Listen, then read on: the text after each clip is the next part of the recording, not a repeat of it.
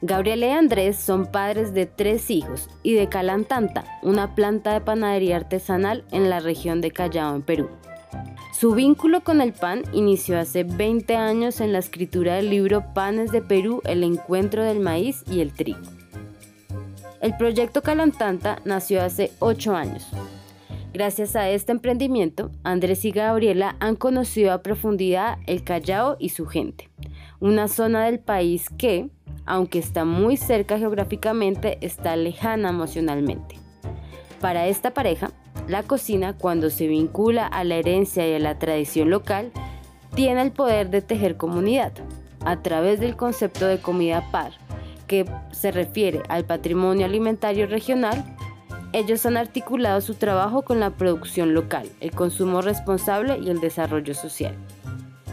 A esta familia le gusta leer y jugar fútbol. El pan favorito de Andrés es la focaccia, mientras que a Gaby le gustan todos. Su favorito cambia según la ocasión. Para ellos, tener un buen pan al desayuno para compartir en familia justifica los esfuerzos que han hecho para sacar a flote Calantanta. Hola, mi nombre es Juana Nieto y soy la mano, la mente y la voz que le da vida a Perla y a las ilustraciones de Catando Historia.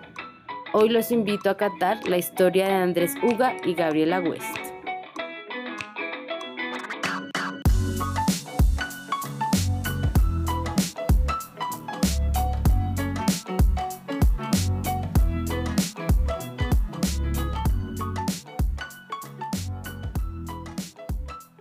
¿Cuántos hijos tienes? Tenemos tres. Gabriel, de 13 años, Juan, que cumple ahora 12, y Salvador, que tiene cinco años y cumple en junio seis años. Varones. Sí, Gaby está entre hombres. Entre hombres, literal. ¿Y, cuáles son los panes favoritos? Eh, Salvador, eh, de hecho, tiene un pan que le llama así, pan favorito. Ah. Tráeme pan favorito, dice. Y su pan favorito es el brioche. No, este, nosotros hacemos para las hamburgueserías artesanales, hacemos un pan de hamburguesa de masa de brioche. Y ese es el que lo, mata. Justo hace unos minutos, mientras llegaba yo, vimos que he tenido una reunión rápida con mi equipo de trabajo porque debe ser el 40% de nuestra producción son esos panes brioche para hamburgueserías. ¿no? Lima ha restablecido un romance con la hamburguesería artesanal y, todo Lima está comiendo hamburguesas artesanales. Entonces, eh, restaurantes, eh, no sé, como Papachos, que pertenece al grupo Acurio, u otras hamburgueserías, están trabajando mucho en todo lo que está alrededor de la hamburguesa, ¿no? El pan, las papas son nativas, la cerveza es artesanal. Entonces, este, nos piden mucho ese pan. Qué rico, ¿no? Porque también es como replantear eso que, que es patrimonio local, digamos, o nacional peruano en un platillo que, digamos, evidentemente es extranjero, pero cómo se replantea ese patrimonio nacional, ¿no? Y le das la vuelta, ¿no? Porque, por ejemplo, yo creo que la, la hamburguesa per se, per se no tendría que ser visto como un fast food, si es que tú mismo, por ejemplo, te preocupas por, por las carnes que ingresan, eh, el tipo de pan que utilizas, si son papas nativas con cáscara y todo, eh, pueden ser, digamos, este, una opción importante. Conocemos clientes que preparan ellos mismos su propio ketchup, por ejemplo. Entonces se ha migrado un poco a ese concepto del fast food al fast good. Y, y la gente está, digamos, dispuesta a pagar lo que cuesta, digamos, eso, ¿no? Claro, porque eso lleva una labor muy grande, porque incluye pensar, o sea, lo básico de un restaurante que es pensarse el menú, pero también todas estas em, emprendimientos artesanales buscan mucho el proveedor local, que es en este caso lo que hace Calatanta. Sí, no, eh, tenemos nosotros la oportunidad de trabajar eh, con muchos productos peruanos eh, y gran parte de ellos son comprados directamente a, a la familia y los pequeños productores que decidieron ser comercializadores, digamos, ¿no?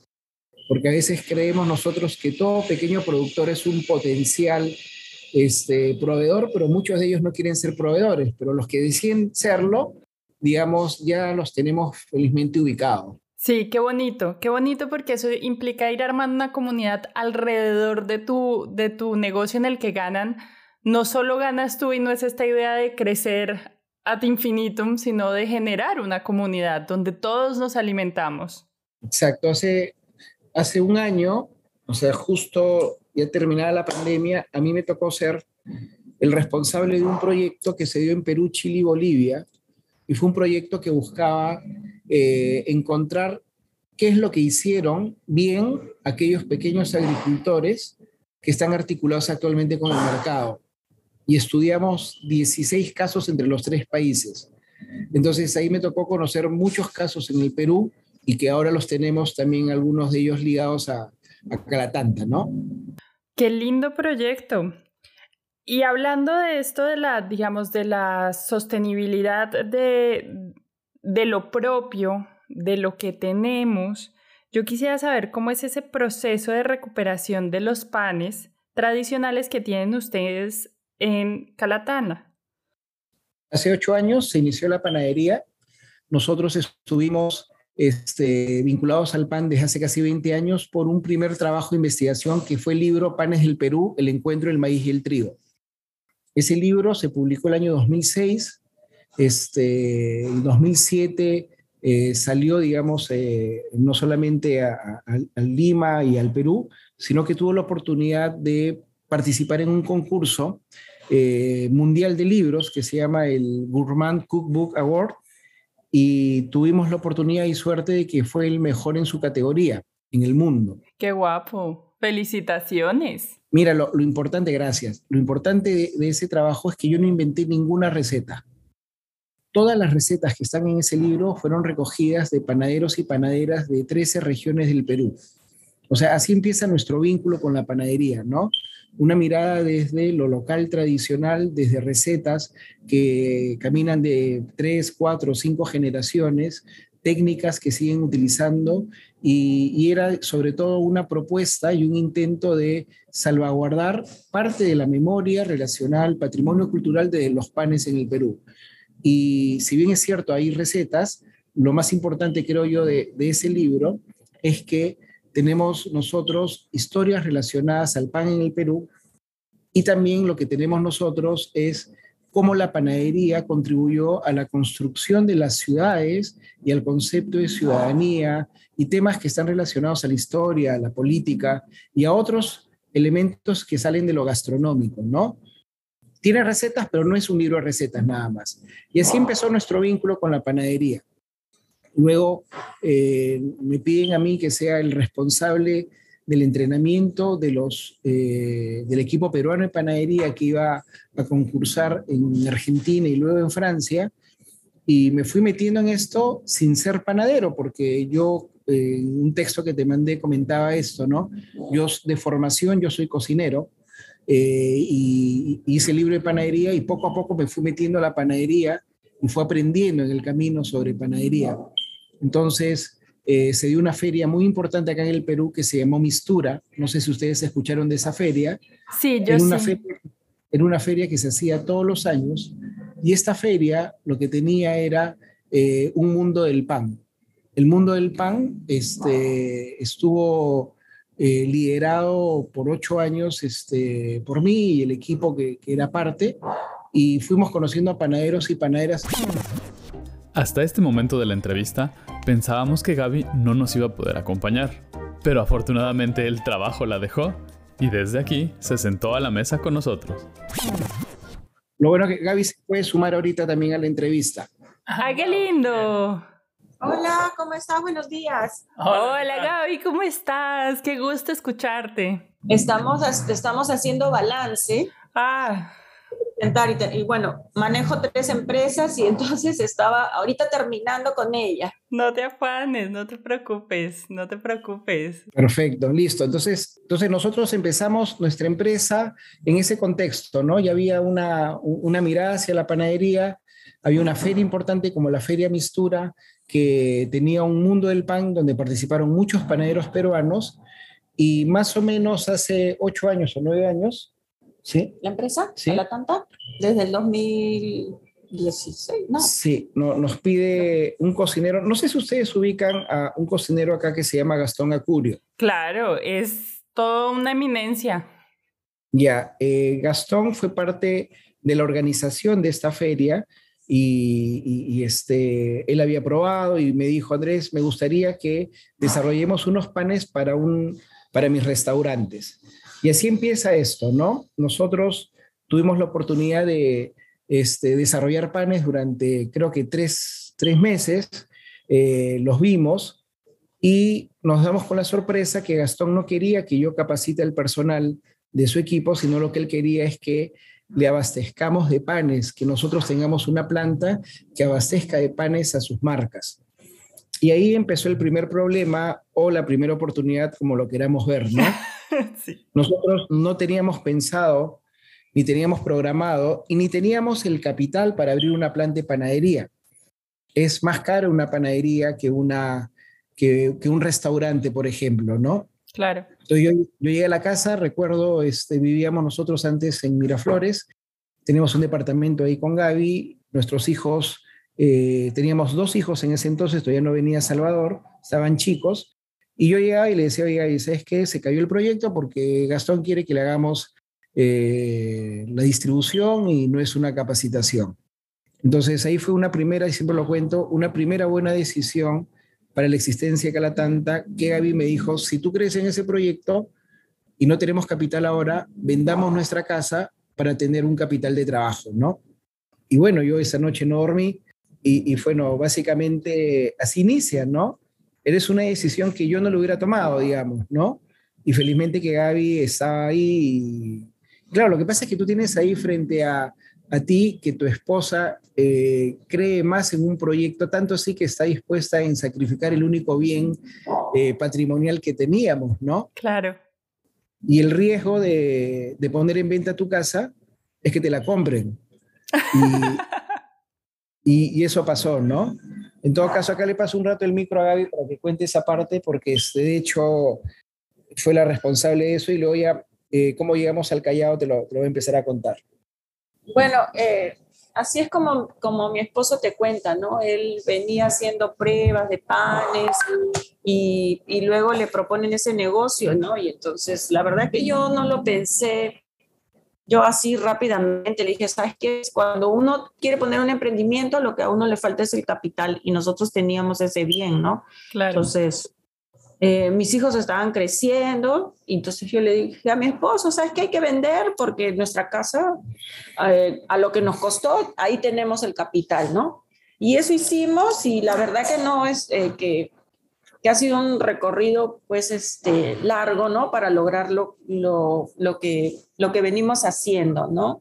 es así como nosotros después que, que, vendemos ya nos metemos ya con, más serios al tema de la panadería, ¿no? Porque yo entro a administrar y, eh, toda, la toda la panadería y mi esposo entra en el área pues, de, la, de la producción, enseñar a los chicos eh, cómo hacer los panes. Y, y, así estamos, vamos a cumplir este, ocho años que, que estamos en el mundo de la, de la panadería y, y, ha sido este, muy enriquecedor, eh, ha tenido sus momentos difíciles, pero lo más importante es que hemos llegado acá al puerto del Callao y aquí, aquí desembarcamos nuestro barco, ¿no? Importante, nosotros estamos en el Callao. No sé si ustedes han estado en el Perú. No. Pero en todo caso, cuando estén en el Perú y vengan para acá, cuando uno aterriza, no aterrizas en Lima, sino aterrizas en el Callao, que es una región que lindante con Lima, solamente 30 minutos, y, nosotros no somos el Callao, nosotros somos de Lima. Y en la búsqueda, en la búsqueda nosotros de dónde poner esta planta, una vez que vendíamos nuestra casa, se da una oportunidad, eh, una, una, amiga este, me llama y me dice, Andrés, eh, yo apoyo una iglesia en el Callao que está formando a jóvenes en riesgo social y les han dado una planta de panadería para que se pueda dar esto. En la misma semana que estábamos buscando nosotros. Y, sin pensarlo, fuimos nosotros a ver, efectivamente, la iglesia tenía equipos que estaban parados, no había formado un solo joven. Hablamos con el pastor de la iglesia y le dijimos que lo que queríamos nosotros era alquilarle el sitio con todo y equipos, hacer una inversión para condicionar el espacio y apostar en que si funcionaba nuestro negocio, empezábamos a formar a los jóvenes. Así ha sido, ¿no? Así ha sido porque, no, bueno, nosotros, como te dije, ¿no? Desembarcamos aquí y no nos hemos ido. Hemos querido seguir aquí en el Callao y seguimos apostando por mejorar el estilo de vida desde nuestra panadería, de las personas que están en nuestro entorno, ¿no? Y desde un inicio eh, fue así, ¿no? Eh, y también fue así porque al Callao no querían venir a trabajar personas, ¿no? Eh, y entonces, como no teníamos personal que quería venir, empezamos a buscar personal que viviera, siendo así el Callao que está pegado a Lima, no es una cosa que, que, esté a tres horas, así, dos horas, ¿no? Que viajar, está, tú, tú te puedes venir con un micro, pero porque como como hay un, es una estigmatización hacia, hacia la región del Callao de peligrosa, entonces las personas no quieren venir. Eh, pero bueno, eso nos dio la oportunidad de, de, conocer y hacer amigos acá en el Callao, de conocer la cultura del chalaco, y nos hemos desarrollado aquí, ¿no? No solamente en el área de la panadería, porque también nosotros, no sé si mi esposo te ha contado. No, todavía no. Bueno, formamos también un patronato por la cocina del Callao, porque como fuimos haciendo amigos, nos fuimos eh, conociendo más con, con, empresarios de aquí del, del Callao, y eh, entonces este, hemos desarrollado este, por otras áreas, ¿no? Sí. Claro. Importante en contexto, el Callao es el primer puerto del Perú el 80% de lo que entra y sale de este país entra y sale por el Callao, lo bueno y lo malo. Entonces, sabemos que en los puertos grandes lo que hay son procesos también tensos, hay, hay, violencia, eh, no en todo el Callao, pero ese es un estigma que le cuesta mucho al Callao. Y por eso que bien, como dice mi esposa, mucha gente no quería venir a trabajar acá y eh, originalmente todos nuestros trabajadores eran locales porque el barrio donde estaba esta iglesia era una zona muy brava. Ahora ya nos mudamos, seguimos en el Callao, pero donde empezamos es una zona que a veces no entra ni siquiera la policía, para que se den una idea. Se compara mucho con lo que fue Medellín en su peor momento. Claro. Textualizarnos y, digamos, lo que sí se tiene es una cultura muy rica en el Callao y eh, bajo la mirada que sé que tú conoces a Claudia Ranaboldo. Tuvimos el placer de charlar con Claudia Ranaboldo para nuestro especial sobre el medio ambiente, capítulo el que bautizamos El mundo en que habitamos. Les dejamos igualmente la liga a este capítulo en la descripción por si se les pasó a escuchar. Ah, bajo una mirada de, de este desarrollo territorial es que creamos el patronato por la cocina del Callao donde la panadería es parte de los puntos de visita de una ruta turística gastronómica que te va a mandar información en videos que tenemos y sobre todo con la convicción de que en, el Callao la cocina peruana eh, encontró gran parte de lo que es ahora en el mundo, porque por acá entraron todas las influencias que nosotros tenemos ahora en nuestra cocina. Y por eso que hay lugares fantásticos donde se puede comer y nos hicimos amigos de todos ellos, conformamos un patronato eh, y, bueno, todo esto nos permitió la panadería, ¿no? Como bien dice Gaby, no solamente nos ha tocado hacer panes y empresa, sino conocer una parte de nuestro país que la teníamos tan cerca, pero emocionalmente muy lejos, ¿no? Y ahora todos los días venimos acá.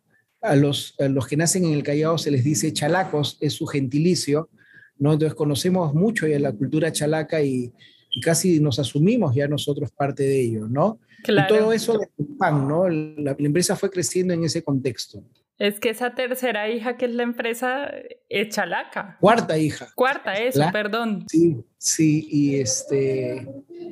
Y, y, algo importante también pasó en, en el tema de...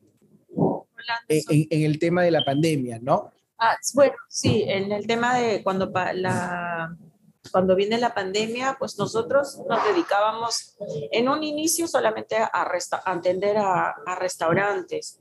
Eh, así nació Calatanta, para atender a restaurantes.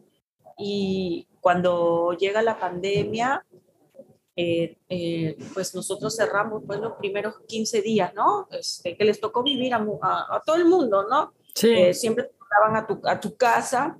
Y así pasó también acá en el Perú, pues justo coincidió que era un domingo 15 de marzo, que nos dijeron que, que pues nos íbamos a quedar y nadie creía, inclusive los restaurantes no creían y pensaban que sí, que, que sí, que el aeropuerto iba a atender, pero el presidente Vizcarra decía, eh, salió y pues él fue muy enfático y que no, que no se iba a abrir, entonces eh, con mi esposo yo pues le digo, mira, ¿sabes qué? Vamos a quedarnos, porque como nosotros producimos alimentos, que es el pan es de primera necesidad, eh, sí. podíamos atender, ¿no? Pero entonces yo le dije a mi esposo, ¿sabes qué? Vamos que todos los chicos van a tomar pues vacaciones forzadas, los 15 días, y y veamos ¿no? el espejo pues de Europa, ¿no? porque eran las, las noticias que en ese momento recibíamos de España, Italia, ¿no? desesperados.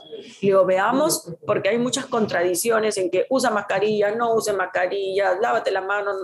Entonces, eh, no sé, no conocíamos bien, porque recién llegaba pues a América del Sur el, el bicho. Y paramos esos 15 días y luego pues este, en esos 15 días nosotros este, yo le digo a mi esposo, mira, ¿sabes qué? Tenemos que abrir la, la, panadería. Entonces, este, digo, vamos, no teníamos a quién vender, ¿no? Porque todos los restaurantes estaban cerrados.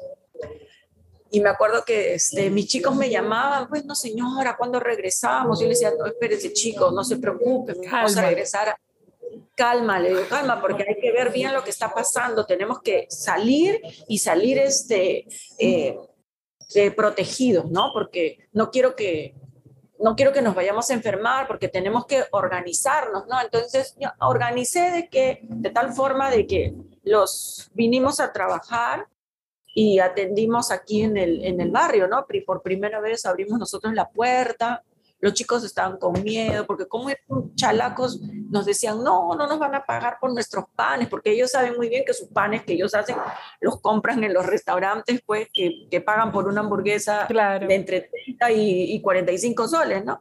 Y entonces yo les decía, miren chicos, van a pagar porque su pan que ustedes hacen es bueno. Y entonces, este, una guerra era con los chicos porque yo les decía, no, no lo vamos a vender como lo venden como lo venden la, aquí en la bodeguita, lo vamos a vender un pelín más. Y entonces, bueno, así, así hicimos, nos organizamos de tal manera. Darles confianza, ¿no? De que lo que producen es muy, es bueno. Es bueno. Y, y eso fue reconocido inmediatamente por el barrio. Entonces, yo, como tengo mis técnicas así de venta, le enseñé, pues, a, en ese tiempo trabajaba con nosotros el charapa. Entonces yo le decía, mira, charapita, tú les vas a dar de probar el pan Charapa se le dice quien ha, nacido en la Amazonía. Ah, mira, qué lindo. Entonces yo le decía, mira, Charapita, tú no te preocupes, invitas a todos los panes. Lo que más sobra acá es pan. Así que viene el cliente y te va a decir, ay, porque lo primero que dicen, ay, ¿por qué está el pan tan caro? Ay, señora, mira, ¿sabes qué? Pruebe su pancito y te va a comprar. Y así nos hicimos conocidos aquí en el barrio y pues empezaron a venir a, comprarnos. Salimos con la venta también a las casas, a vender por, por empezamos a incursionar el mundo del, delivery para las, para las casas, ¿no? Ya estaba el personal que nosotros tenemos estaba muy bien organizado para lo que era el delivery, eh, porque nosotros este, ya les proveíamos a los restaurantes en forma de, de deliveries, en el sentido de que ya nosotros ya, ya, ya nos mandaban programaciones, o sea, mis chicos estaban organizados que tenían sus programaciones y sabían los panes, las clases de panes que tenían que hacer, ¿no? Entonces no fue difícil que, nos, que, este, ellos se adecuaran a, a, vender a las casas. Lo que sí fue difícil para ellos fue la gran variedad de ese abanico que nosotros con, que con mi esposo eh, les este, propusimos, ¿no? Sí, yo, yo, creo que esta etapa de, de, la pandemia es tan, tan hito para nosotros como lo que fue el vender nuestra casa, ¿no? Claro. O sea, esa fue una segunda buena decisión que siempre la valoro de, de Gaby, que dijo, oye, abramos la panadería porque, como te dice, si no, nunca la vamos a abrir.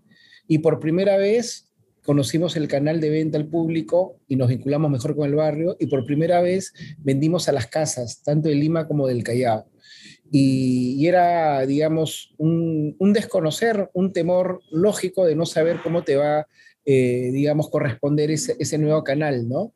Y gracias a esa decisión la panadería sigue viva. Gracias a esa decisión todos los chicos se quedaron con su trabajo, con sus sueldos, hasta tuvimos que contratar a más personas.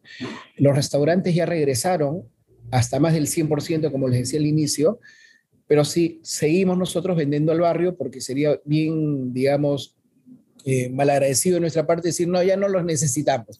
Hacemos una, producción igual, sabemos ya cuánto piden y, nacieron también los triciclos. Nacieron los, los triciclos panaderos, ¿no? Que es una tradición de, de acá de Lima y, en general en el Callao, el modelo de los triciclos panaderos, que, que es un modelito que nos, nos llena orgullo al ver que funciona y que lo lidera también este Gaby, ¿no? Que, que, es un modelito bien interesante sobre darle oportunidad a gente del barrio, ¿no? No sé, puedes contar de qué trata el modelo. lo que pasa es de que, eh, bueno, nosotros cuando empezamos a, a, iniciar la panadería, empiezan a, a surgir muchas ideas, ¿no? Eh, mi esposo y y, este, y conmigo cuando estamos conversando por en el camino a casa o en la sobremesa.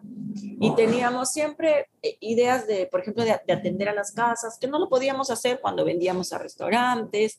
Eh, y luego pensábamos en, en dar trabajo con, con los carritos panaderos, ¿no? Y la pandemia fue una oportunidad porque habían personas que se habían quedado sin trabajo y vinieron a tocar la puerta aquí a la, a la panadería y entonces ya yo fue, la, fue la, la, oportunidad que vi que podía este, este negocio que nosotros queríamos, porque esto es, esto es como un, es una labor social que hace nuestra empresa, porque nosotros le damos los panes a un precio eh, muy bajito, ¿no? Es casi al costo para que la, la persona pueda este, marginar. marginar. una ganancia. ¿no? Claro.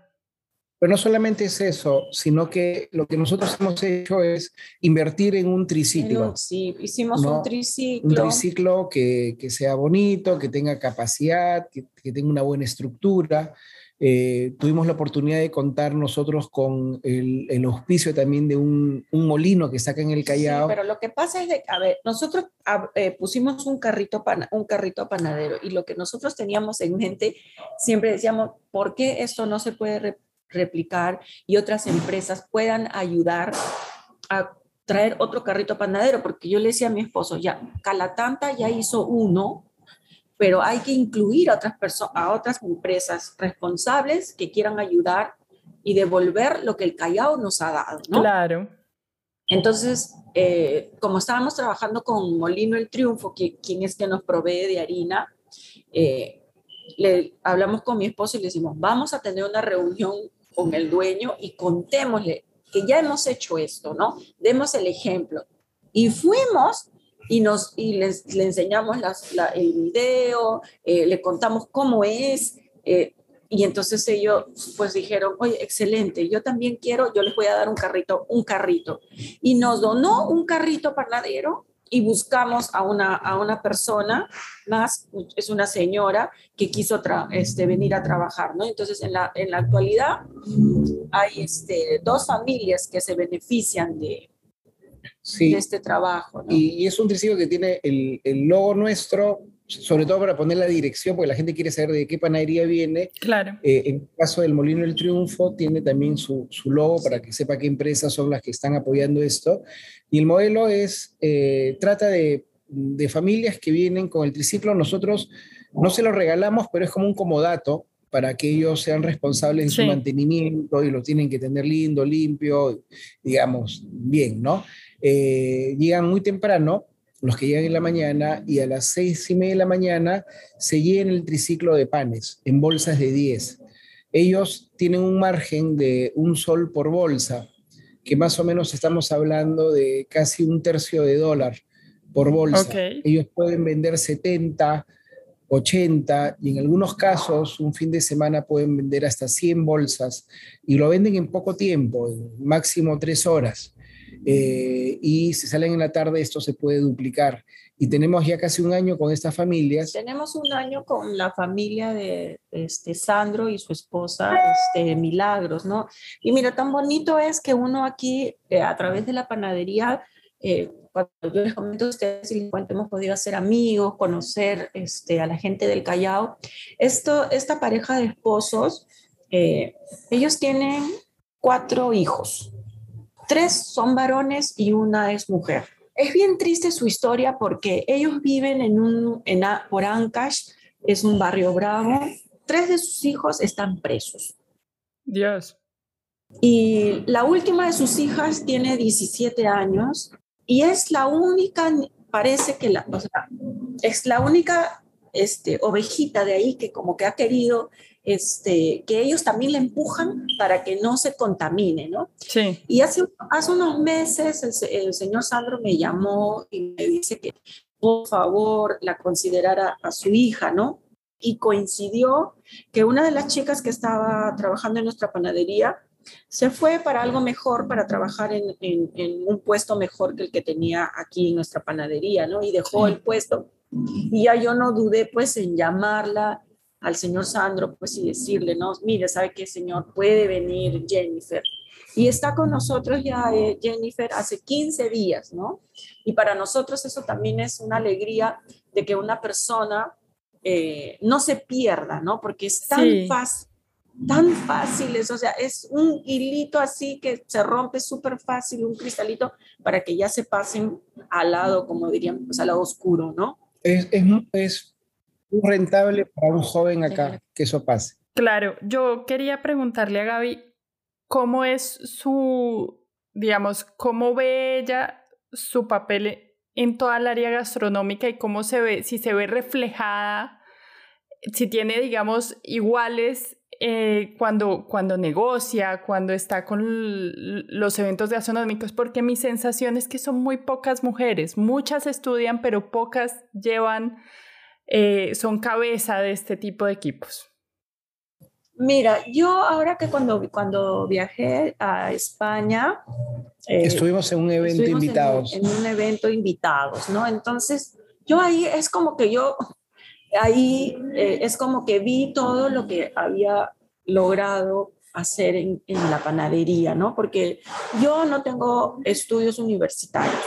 Todo lo que he aprendido del pan conocimientos que tengo del pan son adquiridos a través de mi esposo que me ha enseñado y lo que es toda la producción de, de organización y gerenciar la panadería, lo he hecho desde mi mirada de administradora del hogar, porque era madre, tenía dos hijos y me, dediqué, me dediqué a, a, a, mis pequeños y a organizar mi casa. Sí. Y cuando he ido a España, he podido, es como que me salí y vi todo lo que había, lo, que había logrado. Y sí vi mujeres allá en España que tenían emprendimientos de, de panadería, ¿no? Eh, y las cosas que le habían pasado a ellas en la pandemia, preguntas que se habían hecho, eran cosas que yo también, a mí también me había pasado en mi, en mi empresa.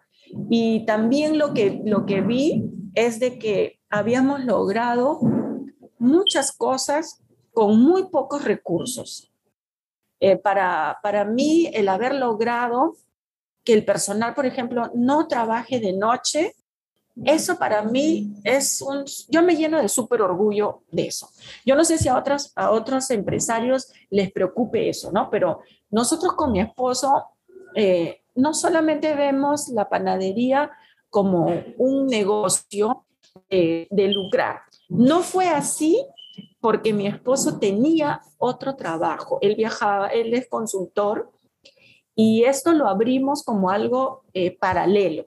Entonces, nunca vimos a la panadería para que estábamos en la presión de que nos, nos diera réditos, ¿no? Más bien siempre nos fuimos inclinando por el lado del bienestar del personal. O sea, y a veces pensaba yo, ay, no, nosotros somos raros, porque estamos solamente siempre pensando en, en cómo beneficiar al, al empleado. Y, y, este, y no, y, y, también tenemos que ser un poco más, este, creo, egoístas, ¿no? También. Sí, ahora yo, yo creo que, que finalmente algo que no se ha renunciado es, es hacer una empresa. O sea, eh, hay una responsabilidad que Gaby no la cuenta, pero pero que sí la tiene frente a que la empresa sea una empresa, funcione como empresa y que nos permita luego tener, digamos, algún tipo de acción social, ¿no? eh, cuando mi esposa te dice que los panaderos no trabajan de madrugada es porque esto es muy raro en la panadería acá en el Perú y creo que en casi toda Latinoamérica, ¿no? Donde todavía se sigue trabajando de madrugada y algo que se ha hecho acá desde hace más de cuatro años es que a las 8 de la noche todos se vayan a su casa y se trabaja desde las 5 de la mañana hasta las 12 y de las 12 hasta las 8 de la noche el segundo turno y de madrugada no se trabaja. Y eso ha sido porque se ha hecho mucha investigación, se ha trabajado en técnicas de larga fermentación, equipamiento, eh, y, nos resulta bien porque el panadero agradece eso, ¿no? No, no es normal, no es natural. Y la salud de las personas. Y la salud de las personas y que tengas una vida familiar relativamente normal, que el niño, que disfrutes a tu familia. Y sabes que también era para, para mí era importante poder tener al equipo completo, ¿sí? Porque el equipo estaba partido. Eh, trabajaba un equipo en la mañana, pues de 5 hasta las 2 de la tarde, y luego el otro equipo entraba a las 9 de la noche. Y era como que no había una conexión con el, con el equipo. Era, era el turno de la noche y el turno de la mañana, de, la, de la mañana tarde. Pero cuando nosotros este, migramos para que fuera unido el, el grupo, todo también cambió en la panadería, ¿no? Porque empiezan ya eh, los roles, ya se identifican más los roles de, de, cada uno de mis chicos, ¿no? Claro. Porque lo que pasa es que también nosotros queremos eh, potenciar más eh, sus habilidades que puedan desarrollar, ¿no? Porque los, los, las personas que trabajan acá no sabían de panadería. ¿sí? han aprendido acá con nosotros. Solamente tenemos a uno que sabía de, de, panadería porque es de familia de panaderos. Ah. Pero luego el, luego el resto de los chicos, eh, eh, siempre hemos ya, tú quieres trabajar, ya ven, trabaja, se te va a enseñar. Y todos han aprendido aquí.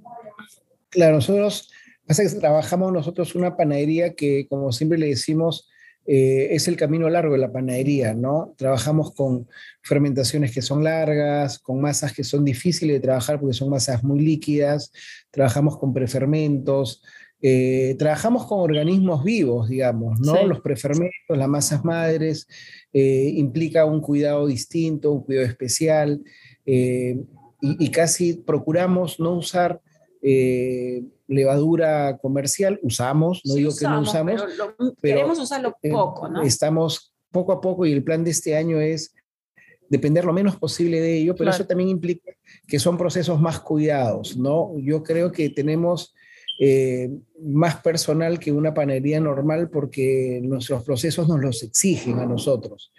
Y eso valora felizmente no solamente los restaurantes, sino las casas. El tiempo de la pandemia para nosotros ha sido también ello, pero no me quería ir de la pregunta que habías, le habías hecho a Gaby.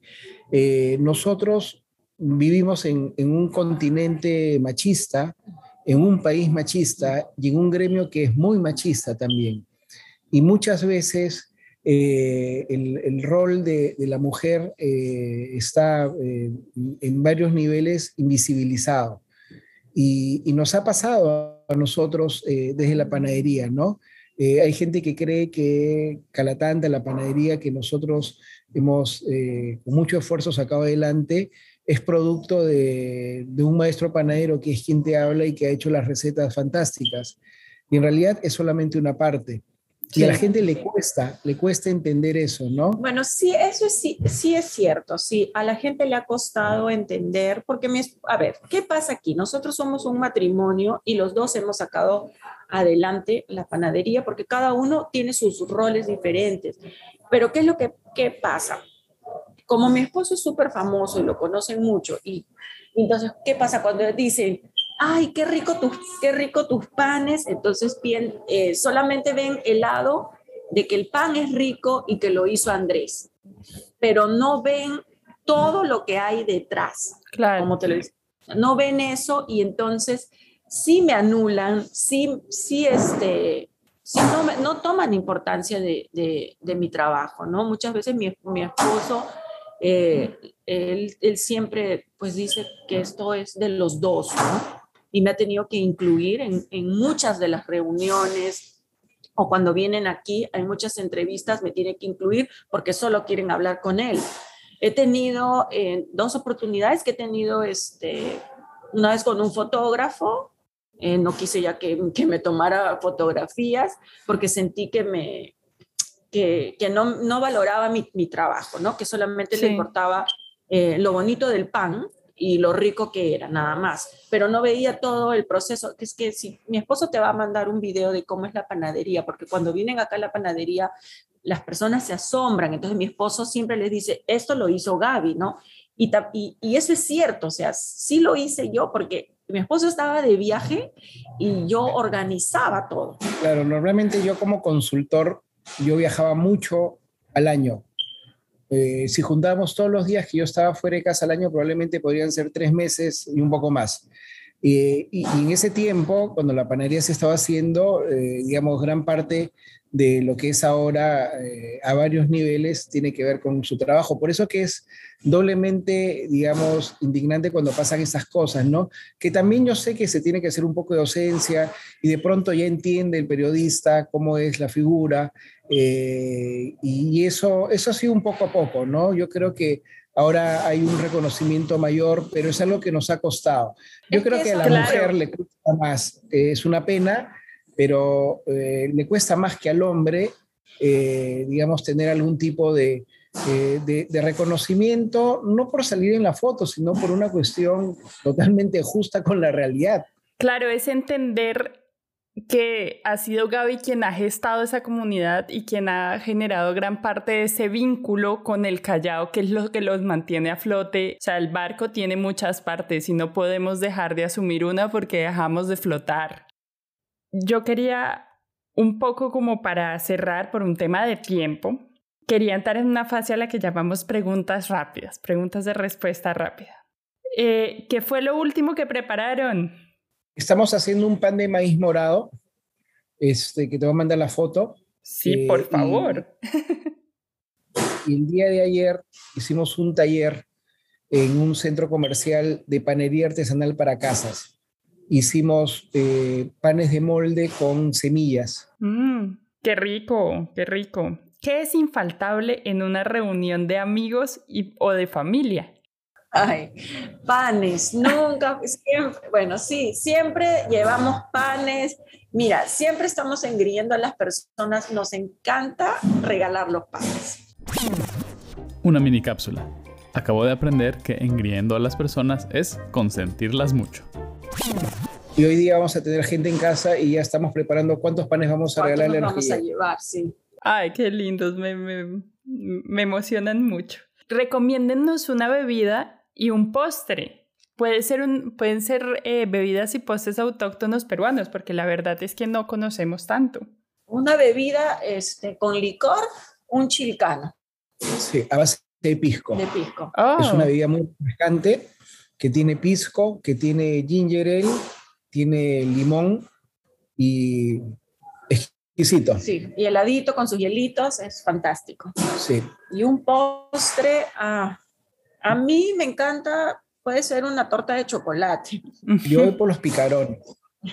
Los picarones es una masa frita a base de zapallo y de este, camote. ¿Cuál es el sabor del legado familiar? El sabor del legado familiar. Yo, yo creo que este, está muy relacionado con compartir, ¿no? Yo, yo pienso que eso es algo que está en el centro nuestro como familia, con nuestros hijos, en la panadería. Y, compartir es algo que este, incluso está vinculado con el concepto, con el nombre de pan, ¿no? Nos encanta compartir en casa, todas nuestras reuniones este, familiares o compartires que tenemos giran en, en torno a la cocina. Eh, mi esposo le encanta cocinar, yo soy su ayudante y nos encanta cuando van a la casa, siempre que van a la casa es porque vamos a preparar algo de comida. Ay, qué rico. Yo me dejo invitar. claro que sí, cuando estén por aquí, sí, nos encanta siempre que recibimos a alguien o siempre estamos, para reunirnos es un, es un almuerzo. pero también compartir acá, ¿no? Nos gusta que la gente conozca el Callao y cuando viene alguien eh, lo llevamos a que conozcan. A que coman también. Y que coman en los lugares que son parte de la ruta gastronómica, ¿no? De gente, gente amiga, gente que tiene una cocina fantástica, pero sobre todo tienen historias bonitas. Qué lindo. Por último, ¿cuál es así el último gran descubrimiento que han tenido? Así que digan, wow, esto nos tiene así dándole al asunto. Yo, yo creo, a ver, yo digo la mía, yo, creo que eh, este viaje que tuvimos a Madrid, al Salón del Pan y fuimos invitados eh, e hicimos panes, eh, nos llevó a, a, dos cosas, ¿no? Yo creo que la fundamental es que estamos en, en, una línea correcta, nos, o sea, estamos encaminados por donde teníamos que ir, y, y la otra de que necesitamos seguir trabajando en nuestros procesos, sobre todo para optimizar eh, la organización de la panadería, ¿no? Es, Nos ha quedado ello. Y en términos muy técnicos, hemos descubierto una nueva masa madre que le llamamos la fiera y oh. que estamos haciendo muchas preparaciones con ello y cuando estén acá se las vamos a presentar. Qué maravilla. Muchas gracias Andrés y Gaby. Esto es una llamada maravillosa. Yo me quedé con el antojo, el olor llegó hasta aquí. Estoy muy feliz. Muchas gracias por acompañarnos aquí en Catando Historias. Gracias Manuela, gracias Salvador. Gracias a ti y a tu esposo. Salvaje como nuestro hijo.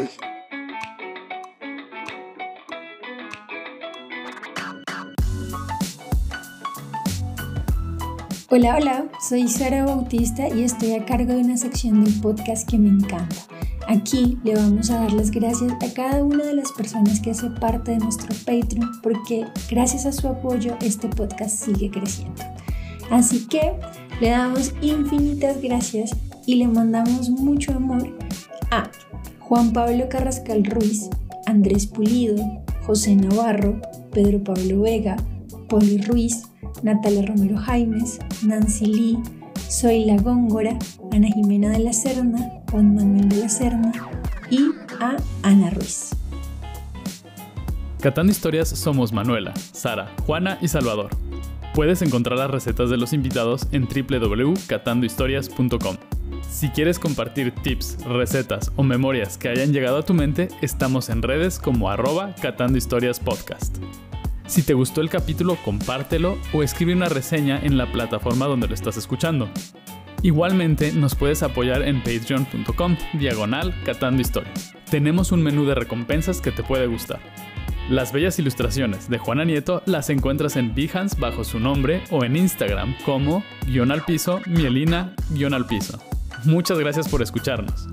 Catando Historias es grabado en De la S a la T